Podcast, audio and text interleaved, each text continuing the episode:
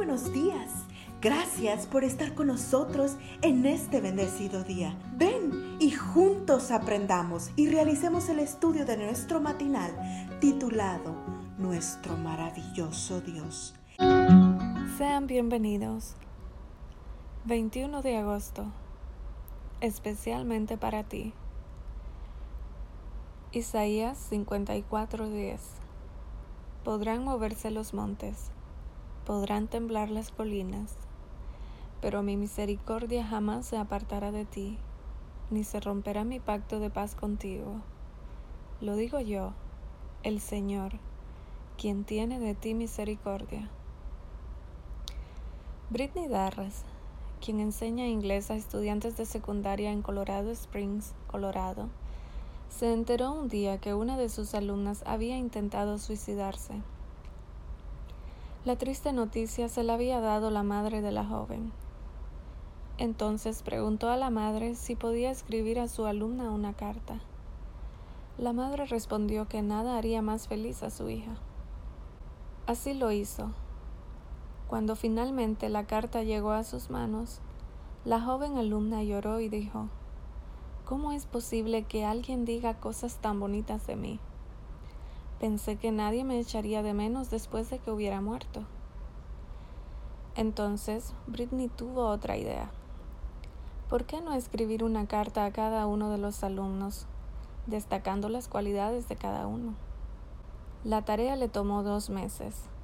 Al final, Britney había escrito 130 cartas.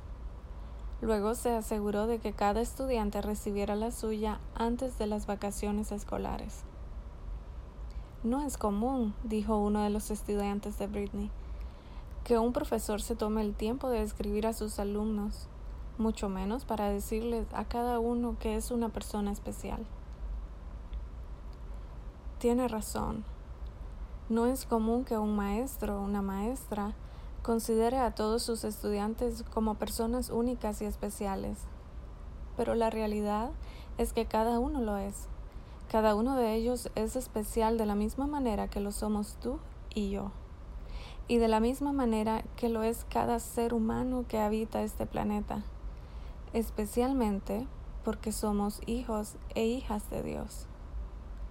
Te propongo, por lo tanto, que comiences el nuevo día leyendo este pensamiento que ha sido parafraseado, como si hubiera sido escrito especialmente para ti. Aunque ahora Jesús esté oculto para los ojos mortales, por fe puedes oír su voz que te dice, no temas, yo estoy contigo. He soportado tus tristezas, experimentado tus luchas y hecho frente a tus tentaciones.